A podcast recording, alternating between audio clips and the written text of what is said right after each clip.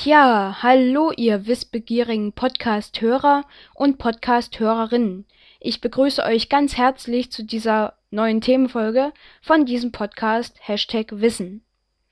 Heute, nach dieser langen Podcast-Pause, soll es endlich mal wieder den nächsten Beitrag geben mit dem Thema Das Bienensterben, wenn Arten verschwinden. Anlässlich dieses ziemlich aktuellen und wichtigen Themas dreht sich der heutige Beitrag voll und ganz um die pelzigen, schwarz-gelb gestreiften Insekten. Hashtag Natur. In aller Munde ist bekanntlich zurzeit der menschengemachte Klimawandel und seine Folgen. Dieser Beitrag soll sich einem Thema widmen, zu dem auch der Klimawandel seinen Anteil beigetragen hat, wie ich später noch erklären werde. Fangen wir jedoch mit ein paar Fakten an. Hierfür zuallererst einmal ein Zitat. Allein in den Vereinigten Staaten gingen in den letzten beiden Dekaden 300 Milliarden Bienen verloren. In China sind, unvorstellbar, weitreichende Regionen bienenlos.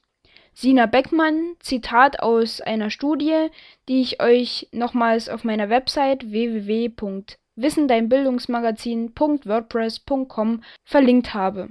Hochschule Bremen 2015 in dieser gerade genannten Quelle aus dem Jahre 2015 beschreibt die Autorin ziemlich genau die Gründe des bereits vor vier Jahren schon ziemlich ernstzunehmenden Problems, das bis heute kein Ende genommen hat. Genau auf diese Fakten möchte ich mich in diesem Beitrag auch vorrangig beziehen.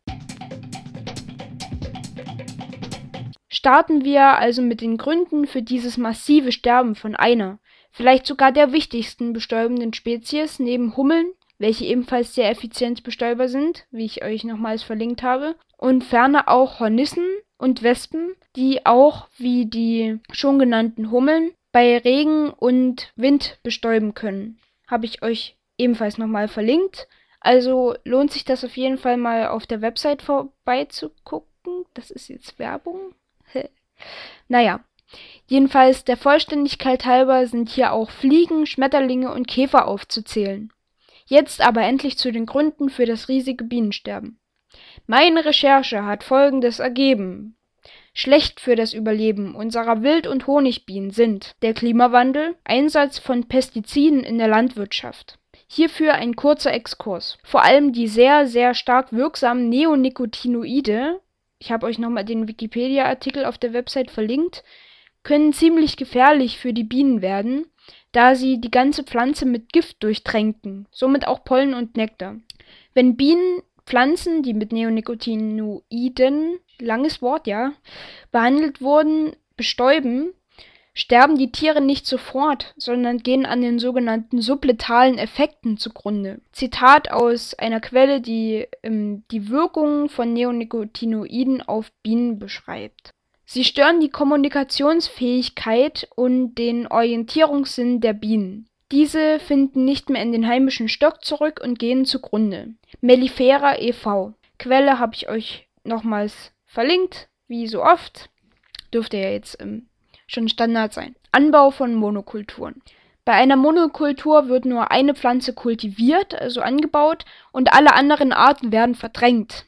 Deshalb haben Monokulturen zur Folge, dass das Nahrungsangebot unserer gestreiften Freunde massiv eingeschränkt wird. Dadurch kann ein Nahrungsmangel entstehen und das einzelne Insekt oder das ganze Volk stirbt an einer Unterernährung mit Pollen und Nektar.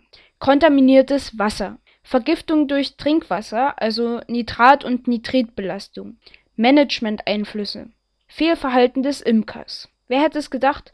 Strahlung des Mobilfunknetzes und hochfrequente Strahlung, also Radio, Fernseh, Radar, Funk und Handyfelder. Die schränkt nämlich die Navigationsfähigkeit der elektromagnetisch aufgeladenen Arbeiterbienen ein. Verbreitung von Parasiten, vor allem die Varroamilbe, ist für die Honigbiene eines der größten Probleme. Die gilt auch als der bedeutsamste Bienenschädling weltweit. Die Milbe lebt als Parasit an der Biene und ernährt sich von deren Blut Schon in der verdeckelten Brut entwickelt sich die Milbe. Die dringt in die Wabe ein und legt die eigenen Milbeneier. Sind diese dann ausgewachsen, befallen sie die Biene. Die Varroamilbe war jedoch nicht immer ein Problem. Erst in den 1970er Jahren wurde sie aus China eingeschleppt. Seitdem vernichtet sie ein Bienenvolk nach dem anderen. Nachdem wir uns jetzt die Gründe für das Bienensterben angesehen haben, möchte ich ein paar Möglichkeiten aufzählen, um die geflügelten Bestäuber zu schützen. Und zwar die Möglichkeiten, die jeder von uns bewerkstelligen kann. Die Strahlung unserer Handys können wir nur schwer beeinflussen und auch dem Anbau von Monokulturen und der Nutzung von Pestiziden in der Landwirtschaft können wir als Nichtpolitiker maximal durch Demonstrationen oder ähnliches entgegenwirken. Jedoch genügen für den Anfang auch folgende Maßnahmen. Alles, was dem Klimawandel entgegenwirkt, wirkt mehr oder weniger auch dem Bienensterben entgegen. Das heißt, weniger Plastik im Alltag verwenden, Autos mit Verbrennungsmotoren sinnvoll nutzen, kurze Strecken mit dem Fahrrad fahren, nur lange Strecken mit Benziner oder Diesel. Besser noch mit den öffentlichen Verkehrsmitteln, also Bus und Bahn, vor allem auch Flugzeuge meiden, also Flugreisen, vor allem Kurzstreckenflüge. Zum Punkt kontaminiertes Wasser gibt's eine ganz einfache Lösung. Keine Chemikalien in den Abfluss. Management-Einflüsse. Wenn man vorhat, Imker zu werden, sollte man sich zuvor ausreichend informieren.